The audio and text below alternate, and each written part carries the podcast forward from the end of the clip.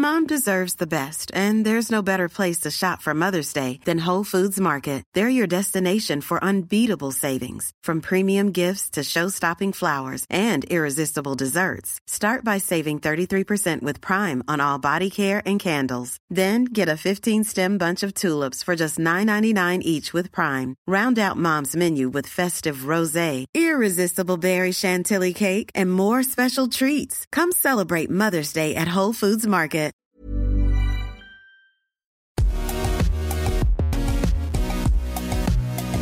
Bonjour à toutes et à tous, bienvenue dans Poulain Rafut pour l'avant-dernier numéro et on a un invité euh, de marque, un invité d'honneur qui a vécu deux événements marquants dans sa carrière, dans sa jeune carrière d'entraîneur ce week-end. Mais avant de le présenter, quand même, le bonjour Arnaud Berdelet, tu as passé un bon petit week-end quand même, tu étais euh, par Mont et par Vaux. Il faut dire aussi quand même qu'on devait avoir Olivier Azam, mais qui a trop fait la bringue. Donc, euh, bien sûr qu'il est totalement excusé et que voilà, on l'a remplacé au pied levé par l'invité qu'on va vous présenter. Mais salut Arnaud, tu vas bien?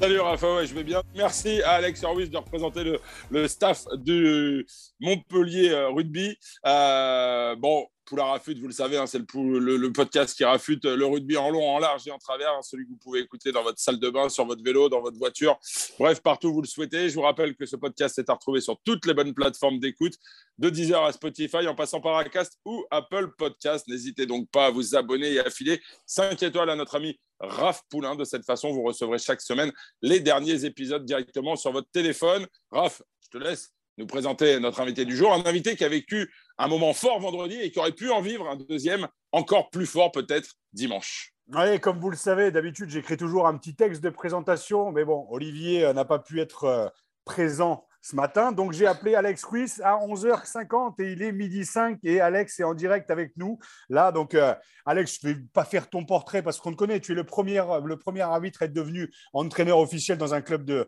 dans un club de top 14. Et ce week-end, tu es champion de France en tant qu'entraîneur de la discipline. Forcé de constater que Montpellier, même si ça a été un peu critiqué au niveau de ça, de, voilà, que c'était un, voilà, un club qui n'était basé que sur la défense, une défense hors norme, on va dire, cette année. Euh, Derrière, euh, tu aurais pu être aussi euh, champion de France avec 7, euh, club que tu entraînes aussi avec, avec ton papa, mais tu as malheureusement perdu. On va en parler deux secondes, mais on va rester axé sur le positif, sur les brins que vous avez pu faire, reparler de cette année. Et merci en tout cas de ta disponibilité et bienvenue dans Poulard Salut Alex. Ben, salut, merci pour l'invitation. Merci, bonjour à tous. Alex, on va commencer par le plus important. Raconte-nous un peu cette bringue quand même vendredi soir. Euh, ben ouais, après, avant ça, il y a eu le match quand même. Mais, euh, on va en parler, on va en parler. Mais, mais euh, la titre de champion de France, ça se fait. Oui, oui, bien sûr. Après, c'est vrai que du coup, j'ai mis du temps à le, à le savourer, j'ai mis du temps à, le, à lâcher un petit peu la pression. J'étais tendu, c'était le premier, c'était la première finale au Stade de France. Donc, c'était un contexte particulier. Mais après, le président et le, et le back-office avaient organisé une troisième mi-temps dans une, dans, une, dans une boîte à dans Paris. Euh, où on a pu euh, accueillir nos amis, euh, amis proches et, nos familles. donc c'était un, grand petit moment et, j'ai quitté, la, quitté la, boîte très tôt, très tôt le matin. Donc, donc du coup, c'était un bon petit moment. C'était agréable. Et après, comme tu l'as dit, on est rentré, on est rentré samedi sur, sur Montpellier avec un accueil à la comédie qui était assez impressionnant.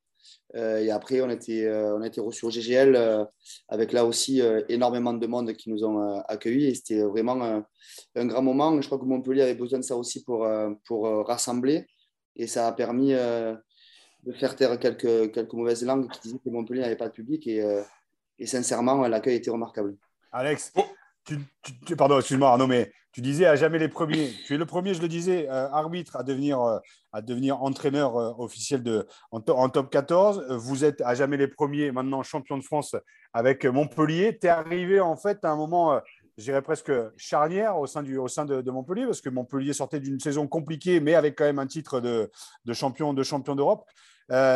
voilà, c'était vraiment l'occasion d'arriver dans un club qui, qui, a surfé aussi sur sur cet esprit revanchard. Revanchard pour Moued Altrad, quand même, qui, euh, qui après 12 ans et deux finales perdues, euh, est enfin champion de France. Revanchard pour Philippe Saint-André, qui en avait chié avec le 15 de France.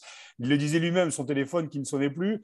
Euh, revanchard aussi pour, enfin, pas revanchard, mais dire, voilà, Benoît Payog et, et Fufu Ouedraogo qui partent le cul assis sur le bouclier, ainsi que Guillaume Guirado. c'est quand même assez génial d'arriver dans un club en fait qui est voilà qui a, qui a réussi à surfer aussi et qui et qui a voulu prouver justement qu'ils pouvaient être à jamais les premiers.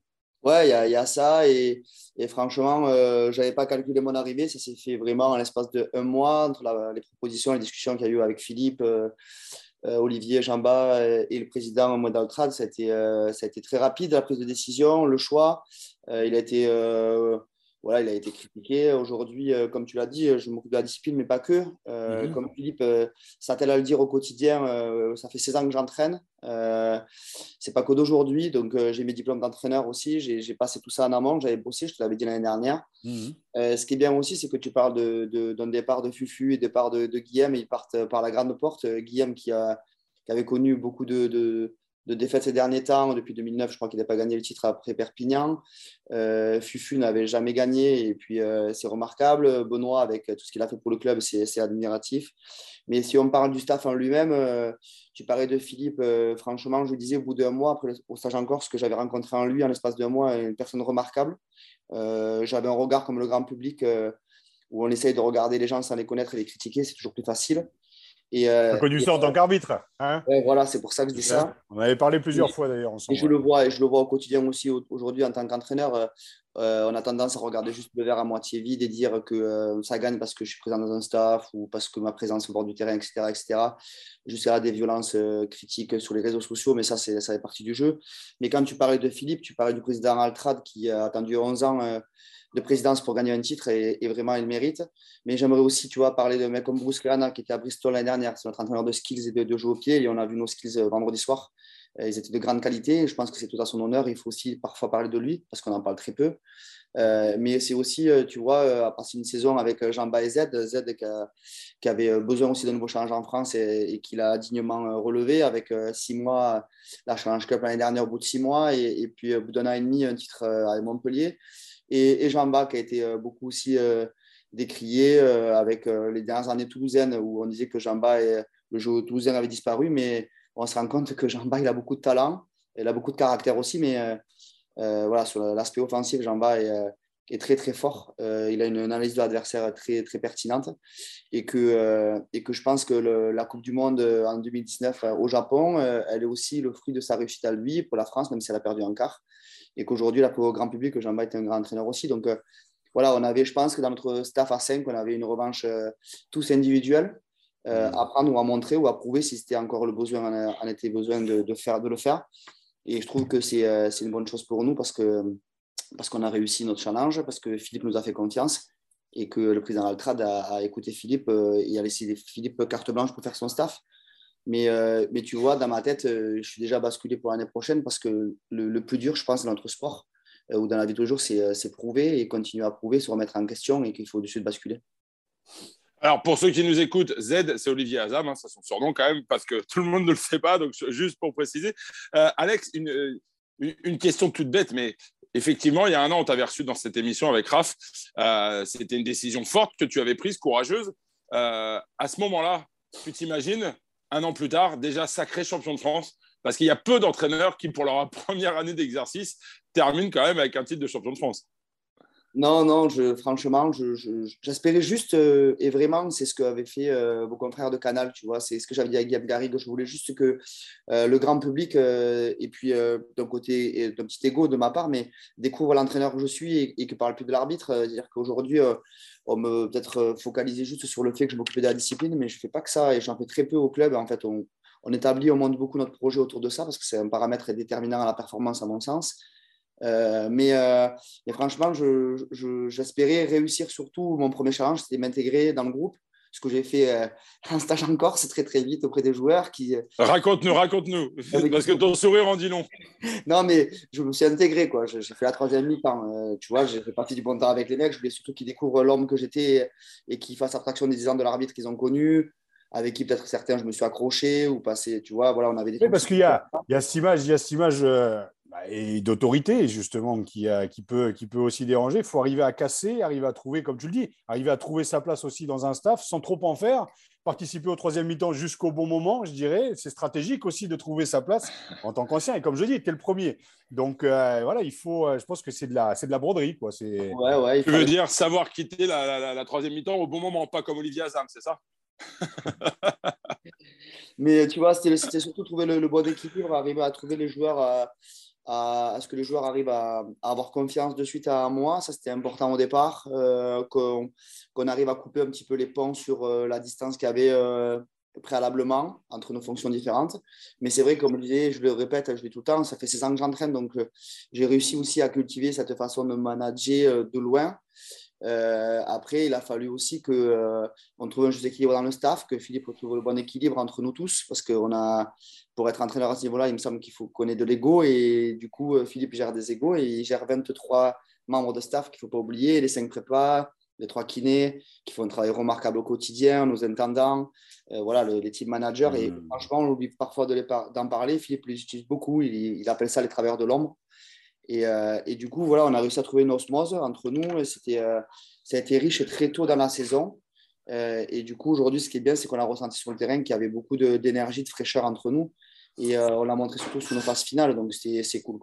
Est-ce que tu est-ce que tu t'inspires de, de l'entraîneur que tu es justement à 7 Je le rappelle, tu entraînes avec ton, avec ton papa. Est-ce que tu t'inspires de l'attitude que tu as avec tes joueurs à, à, 7 Pourquoi je te pose la question? Parce que moi, ce que j'aime aussi dans le staff de, de, Fabien Galtier, c'est que euh, c'est William Servat qui disait euh, Je veux entraîner l'équipe de France avec le même état d'esprit que j'entraînerais un club de un club de troisième série. Est-ce que tu vois ce que je veux dire Tu vois, dans, l'état d'esprit. Hein, ouais. Je comprends parfaitement, mais c'est très légitime la question que tu poses, Raph.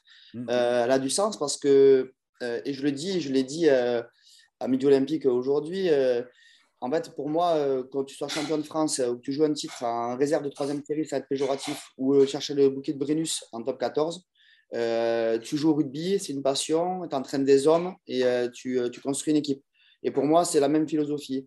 là, aujourd'hui, tu vois, je suis chez une troisième ligne. là, ce matin, le troisième ligne de 2-7. Et je, on va faire une. Tu vas apparaître ou pas bien qu'ils disent bonjour quand même euh, Irving, il va mettre un t-shirt, mais, euh, un t-shirt, il n'y a pas. il, parce qu'il est pas Donc là, mesdames et messieurs, oui, c'est un podcast, d'accord, vous ne verrez pas les images, mais on a un troisième ligne, justement, qui malheureusement a perdu une finale, euh, une finale euh, ben, justement, pas à 7, le nombre de joueurs, mais dans la ville, dans la ville de 7, qu'Alex entraîne. Voilà, il n'a pas mis le t-shirt, il est là. Voilà. Belle coupe, belle moustache. Salut, mec. Ça va? Salut. Bah, bienvenue dans Poulain Rafut. Alors, comment on vit justement une finale une finale perdue avec un entraîneur comme Alex Ruiz, justement, qui, a, qui a vécu euh, dans le même état d'esprit, euh, entraîner un, un, club de top 14 et, et un club comme, comme 7 eh, C'est amer. Hein parce qu'on euh, on voulait concrétiser tout ça, quoi. notamment d'autant plus pour lui que pour nous. Quoi. Ça aurait été encore plus beau pour lui parce qu'il en aurait gagné deux. Je pense qu'il n'y a pas beaucoup de personnes qui, qui auraient fait quoi, au niveau professionnel et amateur. Quoi. Ça aurait été mhm. quelque chose de, grandiose. Et, et, pour nous, c'est voilà, c'est euh, il manque la cerise sur le gâteau. Quoi. ouais, mais même si le gâteau est toujours bon, et c'est clair que la victoire. C'est toujours bon, mais voilà. Et comment il est, comment il est en tant que, en tant qu'entraîneur, Alex alors? Vas-y, vas-y, balance, balance, même s'il est à côté. Euh. ah, j'avais pas peur, j'avais pas peur. Il y en a beaucoup qui ont peur de lui, moi j'avais pas peur. Non, il, est, très bien, il est très perfectionniste, quoi. C'est, euh, c'est, le top, quoi pour tout le monde. Il euh, faut marcher, c'est comme lui il a envie de faire. C'est pas. C'est. Comment dire Il prend les idées de tout le monde et après il a sa façon de, faire et ses, idées à lui qui sont très très bonnes parce que euh, voilà, la, preuve, euh, ça a été la, preuve de, cette année. quoi.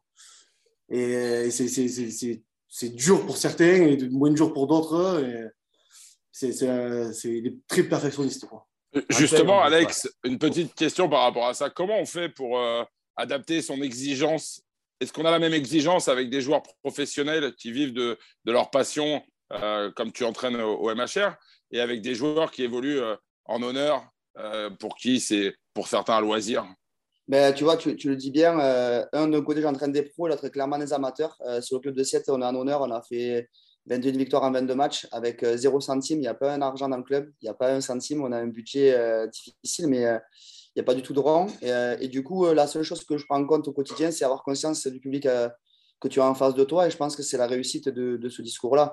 À partir du moment où tu es sûr et tu es convaincu de savoir à qui tu parles, c'est plus simple. Alors, Irvine parlait d'exigence. Oui, je suis exigeant parce que je suis énormément envers moi-même. J'ai toujours été et je le, je serai toujours. C'est mes convictions profondes mais je sais au fond de moi à qui j'ai affaire en face de moi.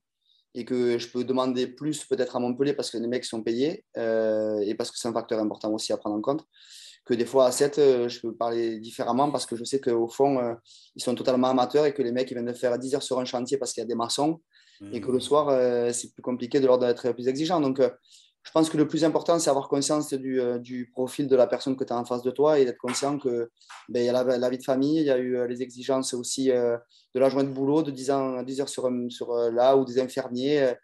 voilà, il y a tout ça qui doit être pris en compte et à partir de là, quand tu as pris ça en compte, je pense que tu as, as fait un grand pas. Alex, j'aimerais qu'on revienne un peu sur la finale de, vendredi contre. On va remercier Erwin. Oui, merci Erwin. Juste te remercier parce que tu es peut-être en train de préparer la bouffe pour, pour Alex, mais ne te fais pas trop tort quand même. te fais pas trop tort qu'il aille cuire la, sa côte de bœuf là. Hein en plus. merci beaucoup. Salut. On va, on va, revenir quand même rapidement sur la, finale de vendredi, Alex. Euh, c'est une finale que le MHR a dominée hein, de, la, de, la, tête et des épaules. Euh, on a même souri euh, en tribune de presse. Certains ont dit que c'était les, la finale la plus courte de l'histoire euh, du, top 14. Est-ce qu'au sein du staff, vous vous attendiez à, autre, à, autant dominer, à être autant dominant et à plier cette rencontre aussi rapidement? Mais euh, tu, l'as vu, Arnaud, tu n'étais pas très très loin de moi pendant le match. Et, et à un moment donné, je ne savais pas si je criais fort ou on entendait ou on n'entendait pas, je ne savais plus. Ah, c'était Philippe qu'on entendait surtout. Ouais, ouais. Mais euh, ça, c'est Philippe, c'est tout le temps. Il le vit avec passion. et, et, puis, je pense que c'était aussi au, au, fond de lui, même s'il ne va pas le dire, il ne le dira pas il avait, euh, je pense, cette revanche qu'il euh, il avait envie de montrer au grand public que Philippe André était un grand entraîneur, un grand manager surtout. Euh, de façon légitime. Manager 50 mecs plus 23 membres du staff, franchement, c'est pas simple et, et, la réussite, elle est, elle est aussi la sienne. non, comment on l'avait préparé, sincèrement, je l'ai dit le soir après le match quand j'ai fait l'interview sur le, sur le stade avec mon fils. j'ai juste dit qu'on a eu un passage à vide, c'est vrai, après Bordeaux, on a eu un coup de fatigue. parce que c'est légitime, on avait enchaîné beaucoup, on avait, on avait fait des, des, belles performances. Et euh, on était convaincus au fond de nous que ce qu'on faisait, c'était le rugby qui marchait. Et, euh, et, du coup, il fallait juste qu'on on arrive à, mettre les choses dans l'ordre. Ce qu'on a fait en demi à Nice, je pense qu'on avait fait une belle partie. On a mis les choses dans l'ordre. On avait été très bon en défense. On était monté très fort et très haut. Et on avait dit que si on voulait gagner Castres, qui était une sacrée équipe aussi en top 14, qui avait un petit peu le même profil de jeu que nous, euh, qui dépossédait un petit peu le ballon, mais qui, sur les turnovers ou sur les bandes de contre-attaque, était une équipe euh, très dangereuse, qui avait touché des couloirs avec des joueurs euh, qui cassaient, duellistes, qui cassaient beaucoup de plaquages. Et, et, moi, ce qui m'a fait juste plaisir au fond de moi, vraiment, et, c'est la vérité, c'est qu'on nous a catégorisé dans une équipe qui était défensive, qui tapait beaucoup dans le ballon, c'est vrai. Mais l'équipe de France tape beaucoup dans le ballon. L'équipe de France dépossède le ballon. Elle met les équipes dans les couloirs, elle les enferme dans les coins et c'est un rugby qui fonctionne. Par contre, quand on voit l'équipe de France contre les Blacks, euh, j'ai les images de Damien Pono qui contre-attaque, on dit wow, l'équipe de France est, euh, est, une équipe offensive. Et finalement, c'est d'abord une équipe défensive et qui contre-attaque. Et euh, c'est ce qu'on a fait nous en l'espace de trois essais et de 20 minutes de jeu. je pense qu'on a marqué trois essais vraiment magnifiques. Mmh. Ce n'est pas les choses qu'on travaille en entraînement, elle a redoublé de Arthur entre Arthur et Anto, mais, mais, mais c'est parce que les joueurs étaient en confiance. Et, et franchement, c'était, moi, à mon sens, c'est, ce qui m'a marqué, c'est que c'était euh, waouh. Est-ce que vous vous êtes nourri justement, Alex, de ce sentiment? Parce que c'est vrai qu'on a, on a beaucoup dit hein, que c'était euh, une équipe un peu euh, avec un jeu fermé. Ça a été beaucoup dit, beaucoup écrit. et on a le sentiment que ça vous a pesé au sein du staff. Parce que j'ai souvenir, bah, effectivement, j'étais pas loin de Philippe quand, sur le troisième essai d'Anthony Boutier, où Philippe regarde la tribune de presse en disant Alors, ça, c'est pas du beau rugby? On a senti que vous étiez nourri quand même un petit peu de, ces critiques et que vous en aviez fait euh, finalement une force et que vous aviez répondu de la meilleure des manières. Parce qu'effectivement, ces trois essais sont assez exceptionnels avec beaucoup de jeux debout, le ballon qui est tout le temps en mouvement. On a senti aussi qu'il y avait une, envie de déplacer cette équipe de Castres et d'éviter de passer par le sol parce que cette équipe de Castres, allait extrêmement pénible sur le jeu au sol. Ouais, ouais, d'abord sur le jeu au sol, en plus c'est mon compartiment aussi, euh, donc euh, on le savait, euh, donc on voulait éviter ça, mais on a montré aussi qu'on était prêt dans ce domaine-là quand il fallait y être ce week-end. Mais au-delà de ça, moi, ce que, voilà, on a, on a, toujours des références, et aujourd'hui dans le rugby français, des, entraîneurs comme Pierre Mignoni, Christophe Furios ou, ou Hugo Mola sont des grands entraîneurs pour moi parce qu'ils sont en capacité aussi de s'adapter aux joueurs qu'ils ont en face d'eux. Et euh, moi, ce qui m'interpelle, c'est savoir surtout quels sont les joueurs que tu as en face de toi et quel rugby tu veux faire. Et pas faire l'inverse. De ne pas dire euh, ce rugby-là, c'est celui que j'aime et je veux le faire avec ces joueurs-là. Des fois, ça ne fonctionne pas. Et, euh, et, du coup, ce que je pense qui a été une force de Jamba, Z et Philippe l'année dernière, c'était surtout s'adapter aux, aux, joueurs qu'ils avaient en face d'eux. Et que quand on est arrivé cet été avec Bruce, on a discuté beaucoup avec eux et c'était un sentiment partagé. Euh, aujourd'hui, on a une équipe euh, avec défensivement des plaqueurs de malades, il faut le dire, c'est une vérité. On a une équipe généreuse. On l'a vu, euh, moi, je suis impressionné par l'activité de Flo Verag et Bastien Chalureau sur les phases finales. C'est remarquable. Mais on est capable aussi, que ce soit Bastien ou, Flo sur le match, de faire des offloads, de faire des passes contact, parce que c'est dans leur ADN aussi toulousaine. Mais que voilà, on a une équipe qui aujourd'hui correspond au rugby d'aujourd'hui on a des règles qui font la 50-22. L'exemple très, très, très dense, c'est que tu es obligé de, sortir des mecs de ton, de ton premier rideau. Si tu les sors pas, ben, tu prends des, des, au pied dans le dos et qu'aujourd'hui, tu dois jouer avec cette règle. À partir du moment où cette règle-là, elle, elle est là et que les joueurs ne sont pas encore, euh, mettent pas 3-4 joueurs sur le champ profond, et tu, tu es toujours aussi dense sur le premier rideau, tu es obligé de trouver d'autres solutions. Et euh, donc, euh, le fait très très bien quand ils vont toucher ces couloirs et qu'ils vont euh, très vite jouer sur les extérieurs parce qu'ils ont ces capacités-là et les joueurs-là. Nous, aujourd'hui, nos joueurs qui sont remarquables euh, ben, sont retrouvés, même si au départ c'était un peu dur, dans ce rugby de dépossession, mais un rugby de turnover et de contre-attaque. Et, euh, et est-ce que vous êtes nourri de ce sentiment, alors du coup, euh, euh où effectivement vous avez peut-être enfermé dans un, dans un carcan ben, en fait, qui n'était finalement pas le vôtre?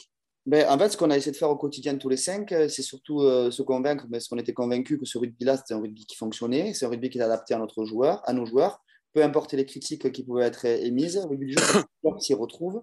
Et qu'on a vu au fil de la saison que, surtout dans la période en plein hiver où on a enchaîné des matchs et qu'on a enchaîné des victoires, les 10 matchs euh, sans défaite qu'on a effectués.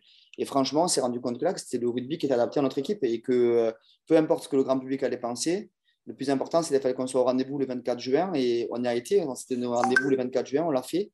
Et, euh, et, puis on l'a fait de, de très belle manière. On va, on va revenir encore un petit peu sur, sur cette finale. Euh, on va rentrer dans l'intime un peu, Alex. Mais au coup de sifflet final, qu'est-ce qu'on ressent? Est-ce que tu est que as des mots pour décrire ce que tu ressens? Alors, on va dire au coup de sifflet final, mais peut-être même dix minutes avant, parce que dix minutes, allez, mais presque un gros quart d'heure avant la fin du match, on savait que le castre olympique ne pourrait pas revenir. Mais qu'est-ce que tu as ressenti au plus profond de toi? Alors, euh, moi, j'avais un sentiment mitigé. D'abord, je suis allé chercher mon fils. Donc, je suis descendu à la 65e. On n'avait plus vu un tribune de presse parce que je n'arrivais plus à tenir. Donc, je suis descendu. Euh, et ensuite, je suis allé rejoindre mon fils qui était avec euh, mes amis de, mes amis d'enfance, son parrain, etc. Ma famille, quoi. Et je suis allé chercher mon fils. Je l'ai pris avec moi sur le terrain. Je lui ai fait un gros bisou, un gros câlin. Je l'ai reposé. Et là, je me suis dit dans ma tête, bah, c'est fait, quoi. Et après, j'avais un sentiment aussi, moi, plus personnel, plus profond, qui était qui était, euh, je ne voudrais pas le polémique, mais j'avais une vengeance un petit peu euh, ou une rancœur et euh, je voulais juste la vaincre. Et je, au fond de moi, je me suis dit, t'as prouvé et, et, c'est bien parce que maintenant, les mauvaises langues qui vont le verre à moitié vide pourront fermer leur caquet. Au moins, le message est clair. mais oui, mais ce côté, c'est ce côté, ce côté revanchard, moi, pour l'avoir vécu. Alors après, sur les sur les titres qu'on a pu gagner avec le Stade Français, on été détesté de partout parce qu'un peu précurseur, parce que voilà, tu révolutionnes en fait une manière de, fonctionner. Le rugby se découvrait professionnel et, et c'est vrai que ce côté euh, revanchard, je pense qu'il motive. Nous, le seul endroit, comme je le dis souvent, hein, le seul endroit où on était connu à Paris, c'était dans le Marais pour les calendriers. Le rugby n'était pas connu dans Paris.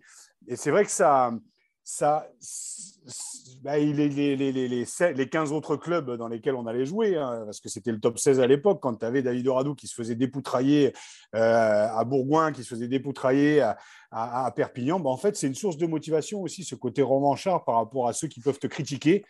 Et ben en fait, tu prouves sur le terrain que tu voilà, en gagnant des titres, tu fais juste. Euh, j'avais, c'était l'introduction. J'avais mis, tu fais fermer les bouches de vieille en fait à toutes celles et à tous ceux qui peuvent te critiquer, sans vraiment connaître ce qui se passe à l'intérieur. Arnaud, Raph, moi, il y a un truc qui me, qui, c'est parce que c'est mes convictions profondes et que c'est ma façon de voir la vie aujourd'hui. J'ai n'ai pas de leçon à donner. Il n'y a personne qui doit aujourd'hui prendre en compte ce que je suis en train de dire s'il il le prend comme une fait de donneur de leçon.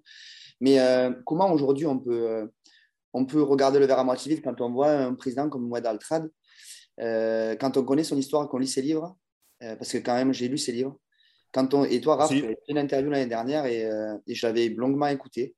Comment aujourd'hui on peut regarder le verre à moitié vide quand un monsieur comme ça, à son âge, son investissement, sa vie, sa carrière, on peut le, le critiquer? Comment on peut dire que quelqu'un qui donne de son temps, de son argent propre, qui a lui, c'est le sien, il a volé à personne, il gagne au quotidien, dans le monde entier, il dépasse des heures, comment aujourd'hui on peut se dire que ce monsieur ne mérite pas de gagner un bouquet de Brennus? Comment Mais- on peut dire que ce monsieur mais- ne mérite pas juste le reste? comment on peut le dire très simplement? C'est c'est un sujet qui est à la mode aujourd'hui. C'est toujours plus facile de dégueuler dans la gamelle de l'autre plutôt que de se regarder en face aussi, parce que ça donne envie, parce que parce que il, il- il provoque, il provoque chez ceux et celles qui n'ont pas envie de se pencher sur le parcours, le voyage qu'a fait Moidaltra du désert jusqu'à aujourd'hui et qui a encore l'humilité de regarder la caméra de Canal Plus et de dire bah ouais j'ai fait des erreurs et j'ai appris de ces erreurs-là et aujourd'hui je suis champion mais j'ai fait des erreurs, on nous a critiqué.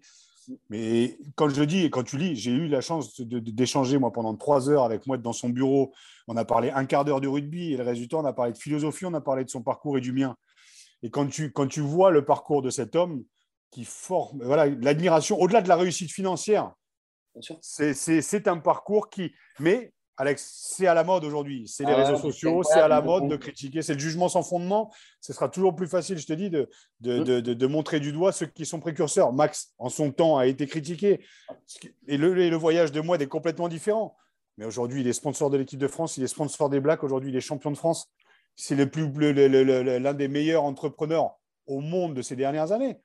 Bah, écoute, voilà, si tu as envie de le critiquer, ouais, mais voilà, c'est- à la mode. Ceux qui savent, ceux qui savent, vous le savez, vous, vous, enfin, tous ceux, ceux qui ont pris la parole depuis ce titre le savent.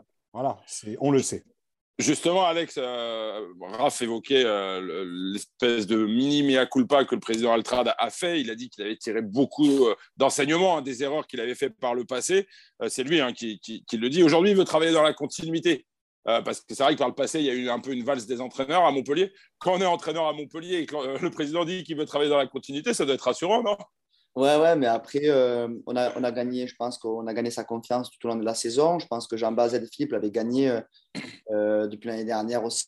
Nous, c'était le change, c'était de, la gagner la sienne très très vite avec Bruce. Je pense que c'est quelque chose qu'on a fait. Et on a renouvelé avant les phases finales. Donc, c'était quand même euh, voilà, une certaine volonté, peu importe l'issue de la, de la saison, elle était de, de continuer avec nous. Et c'est vrai que quand euh, on voit euh, ces dernières années que ça a un petit peu bougé, c'était aussi une des raisons pour laquelle j'avais beaucoup réfléchi l'année dernière, c'était me dire est-ce que est-ce que c'est pas un challenge risqué? Donc aujourd'hui, tu sais, j'habite moi juste à Port-Iran, un petit village à côté de, de Béziers où je vis toujours. J'ai 40 minutes pour aller à Montpellier tous les jours, je le fais. Et quand je sais que je vais rester encore là plus de trois ans de plus pour voir mes enfants grandir, les amener à l'école ou les chercher le soir et leur faire les devoirs, euh, du coup, ça me réconforte dans l'idée d'avoir euh, pris cette décision-là. Et de faire un métier qui que, et de faire un métier que t'aimes, c'est d'autant plus inspirant aussi. Tu vois, dans la lignée de ton métier d'arbitre, tous les ingrédients sont réunis. Quand même, la vie est belle, quoi. Hein Au-delà du titre, c'est que c'est cool. Quoi. Malgré ce titre, pas voilà, que tu n'as pas réussi à glaner dimanche avec ton papa.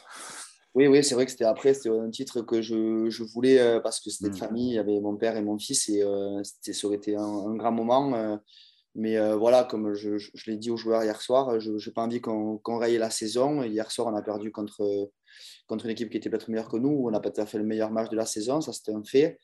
Au-delà de ça, euh, tu vois, je, même là au quotidien, euh, c'est, incroyable. Il vaut mieux que je ne lise pas les réseaux sociaux, je ne les lis pas, je m'en vais parce que, parce que je ne peux plus supporter. euh, tout ça, c'est euh, euh, plus facile derrière un écran. Je n'ai jamais vu une personne venir me parler en face et me dire que j'avais parlé à l'arbitre avant le match. Sincèrement, depuis que j'ai arrêté l'arbitrage, ça fait un an. Euh, à part les amis très proches de l'arbitre, je, je, je n'ai personne au téléphone. Quoi. Voilà, tu sais, dans, l'émission que je fais depuis 5 ans, hein, c'est Kali qui me l'avait dit dès le début lis pas les réseaux sociaux. Je te dis, une fois de plus, hein, c'est la cour des miracles.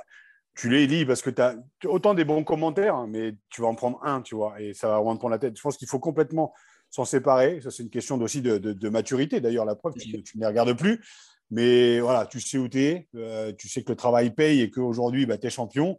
Donc, les réseaux, je pense qu'il faut s'en il faut, ouais, il faut s'en, s'en séparer un petit peu. Ça n'a pas grand-chose de, de social, on va dire, quand même. Ah non, non, non, c'est pas du tout social. Et puis, euh, bon, moi, j'attache beaucoup d'importance à la valeur des hommes et je, je préfère discuter autour d'une bière. euh, et tu vois, aujourd'hui, mon Peul, il, il mange ensemble sur un resto à midi.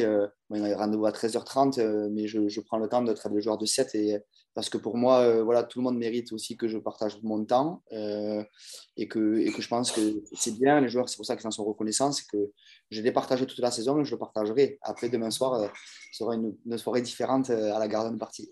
Alors justement, av- avant de te libérer, Alex, un petit mot quand même, parce que tout à l'heure, tu nous as dit que tu te projetais déjà sur la saison à venir. C'est quoi le programme? Euh, la reprise, elle est fixée quand? Les joueurs ont besoin, de, j'imagine, de souffler. Est-ce que c'est quoi? 4 semaines, 5 semaines de vacances? Là, bah, En fait, Philippe, avait, on, avait, on avait planifié trois plans avant les phases finales. si on allait si, avant Clermont, parce que si on allait en barrage et qu'on perdait en barrage l'issue, en demi et en finale, donc du coup, on reprend le, le, le, premier, le 1er août. 1er août de demain, le 28 juin, jusqu'au 1er août. Euh, je vais euh, pas trop parler rugby, je vais essayer de, de couper. Je vais partager une quinzaine de juillet avec mes enfants, euh, puisque je suis divorcé et que c'est mes 15 jours de vacances. Et je vais faire pareil avec les joueurs de 7. Je vais laisser souffler un mois parce que là, ils ont fait 11 mois eux aussi et qui méritent de, de faire ça. Et j'irai faire quelques tours roujoutes cette sétoise pendant l'été et, boire quelques verres de vin. un petit mot quand même avant, avant, avant de conclure, Alex. on dit que l'année post-titre est toujours euh, une année très difficile. Euh, vous y avez, j'imagine, déjà réfléchi. Philippe Saint-André est quelqu'un d'expérience qui a gagné déjà pas mal de titres, notamment de, l'autre côté de la Manche. Euh, Montpellier va être l'équipe à abattre la saison prochaine. Comment, comment, comment ça va s'articuler tout ça? Ben, c'est pour ça que je disais que je m'étais projeté directement sur l'année prochaine parce que je, et ça, je le faisais avec l'arbitrage. Quand tu faisais un grand match ou tu arbitrais un grand match où tu le réalisais bien, la performance était bonne, il fallait tout te projeter sur la suite. Et ça, c'est quelque chose qui m'anime au quotidien. C'est pour ça que j'ai du mal des fois à me lâcher après les matchs, le samedi, euh, euh, avec les joueurs à, Montpellier ou le dimanche avec 7 parce que de suite, je parle à la suite. Et, la difficulté là aujourd'hui, c'est se dire euh, ouais, est-ce qu'on est qu'on va oublier les valeurs de notre sport qui sont en grande partie l'humilité? Je pense que là, il faut profiter, les joueurs vont profiter, mais qu'on euh, doit de suite se projeter. Oui, on en a parlé parce que Philippe euh, a déjà parlé de tout ça, euh, cette remise au travail et que le staff, on devait arriver un petit peu avant la reprise et bosser ensemble. Ça, c'est le premier point. Le deuxième, c'est qu'aussi, on va avoir un vent de fraîcheur avec les choix du recrutement de Philippe. Euh, et que un très joli recrutement, une belle charnière, Léo Colli, euh, le petit Carbonel, euh, un pilier néo-zélandais dont j'arrive pas à prononcer le nom. donc je, le gaucher, mais qui, arrivera plus tard parce qu'il va jouer le, le, Championship. après, Louis va arriver aussi un petit peu en retard puisqu'il il est, il est, au Japon et il y a Léo qui va rentrer. voilà, il y a quelqu'un recrutement, il va falloir aussi qu'on se projette et eux, ils auront, je pense, aussi cette envie-là de prouver, de suite rentrer dans le groupe et je pense que c'est ce qui va nous permettre si la, mayonnaise prend de suite, de, de repartir sur une dynamique positive. Mais euh, on a, je pense, des caractères tous de compétiteurs. Euh, aujourd'hui, euh, on a voulu prouver, on l'a fait, et je pense qu'il faut qu'on garde cette faim au fond de nous qui va nous animer pour continuer à prouver et pas lâcher le truc. Moi, j'ai le tempérament de, me remettre au boulot tout le temps, donc je, vais le fêter cette semaine, mais je l'amènerai aussi à mon village à Port-Tiran parce qu'il y a la fête, il y a la feria au mois de juillet. Je vais essayer de l'amener, faire profiter mes amis, ma famille, mon village. Mais, euh, mais après ça, franchement, euh, je suis déjà à la tête à, la saison prochaine. Allez, une dernière question, parce que ça, évidemment, tous ceux qui nous écoutent ont envie de savoir. C'est la question du jour. Est-ce que Michael Capelli est arrivé à Montpellier? Oh, C'était énorme. Vous savez, la gare de Lyon, comment c'est? Donc, on était deux bus. Il y avait le bus des joueurs, le staff, et il y avait derrière le bus des familles. Et ensuite, l'autre côté, de l'autre côté, il y avait personne. Et lui, on est tous partis et il est monté dans le train de Lyon. C'est un caramel, c'est incroyable. Et du coup, euh, d'un coup, on était sur l'estrade au GGL. Et donc, on voit un type arriver en espadrille, en short, en t-shirt. Et il est monté sur la scène. Il a montré à tout le monde qu'il était rentré. Donc, oui, oui, ça me parle, il est euh, sur la, au GGL Stadium. Et est-ce que Fort l'État est rentré chez lui ou pas du tout? Euh, ben, je vais te dire la vérité, là, je suis en train de regarder un snap en même temps que je te parle. Il n'est pas encore rentré à la maison, il est au GGL à la brasserie. Là. Génial, génial. Comme toi, tu vois, Arnaud, tu sais quoi On parlait justement de la nouvelle génération hyper assidue, hyper professionnelle. Un peu comme toi, Alex. Mais l'état d'esprit, quand il faut dégoupiller, les mecs sont au rendez-vous. Et c'est ça qui rassure aussi. Alors, les réseaux sociaux nous permettent aussi de, se dire que la génération est encore bien conne, dans le bon sens du terme, on est d'accord. Hein. il, a été magique, Il, a été, il, a été, il, est, fantastique parce que, parce que et, ce groupe-là est fantastique parce que je pense qu'il y a un groupe de revanchards, il y avait aussi un groupe de revanchards, il y avait un groupe d'expérience, il y avait tout le monde qui avait envie de prouver. Et des mecs comme Enzo amènent beaucoup de fraîcheur dans ce sens-là, où euh, quand c'est dur, euh, ou quand les semaines sont un petit peu longues, parce que parfois elles sont longues, il faut se dire la vérité, euh, ils t'amènent un, un, un, vent de fraîcheur et qu'ils te dynamisent le bordel. Et que là, quand je vois ce qu'il fait depuis 4 jours, il me fait rêver. le lendemain de la finale, moi, ma famille est partie à 10h30 le matin. du coup, on s'est donné rendez-vous au bar de l'hôtel. On est tous allés, on avait départ à 14h. Et pendant 3h30, c'était à mourir de rire, quoi. À mourir de rire. Euh, et, du coup, euh, voilà, quand je le vois faire tous les jours, là, sa vidéo de hier matin, euh, quand il filme Git, Paille, Fufu, dormir sur le transat, ça me fait, ça me fait rêver. Quoi, Ah, il, lui a été décerné un double titre de champion de France, hein, celui du top 14 et celui de la Brinque, visiblement. Ah ouais, et là, et là, il disait J plus 3, je suis encore là. Il a bien envoyé un snap là. Raph, tu aurais pu faire ça, toi, à ton époque aussi, non? Bah, moi, je l'ai fait parce que j'étais plus, comme tu le sais. Mais il n'y avait pas les réseaux sociaux.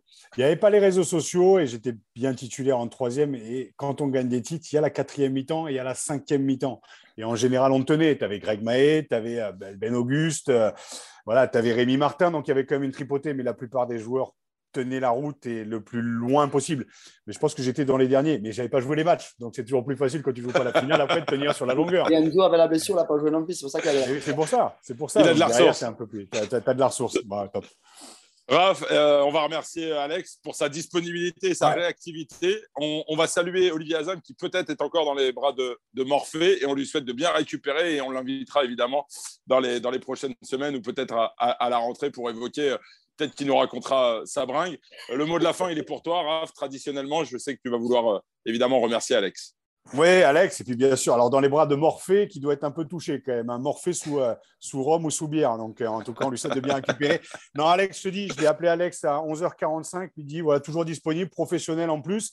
Et puis, voilà, ça, ça, voilà, j'aime ce mec parce qu'on s'était rencontrés il y a quelques années sur un village rugby tour, Alex, et, euh, euh, ça avait tout de suite accroché. Donc euh, voilà, heureux de ton parcours, heureux du parcours aussi de Montpellier. Et j'ai vraiment une pensée très sincère parce que j'aime beaucoup ce mec qui, est, qui est moi d'Altrad, Philippe aussi, avec qui j'ai échangé ces dernières années. Et puis voilà, tous ces mecs qui font ce club, voilà, vous avez fait fermer la gueule à pas mal de gens. Et ben, ça fait du bien d'avoir Montpellier sur les toits de France et, et on leur souhaite d'Europe plus tard. Merci Alex et en tout cas de très très très bonnes vacances. Aux joueurs de 7 aussi, chapeau pour leur parcours et aux joueurs de Montpellier. Et on se recroise l'année prochaine pour parler encore de rugby. Merci beaucoup. Merci à vous, à bientôt. Je vous embrasse. À bientôt. Pour la rafute, c'est fini pour cette semaine. On se retrouvera la semaine prochaine pour parler un petit peu d'équipe de France. À très vite. Au revoir.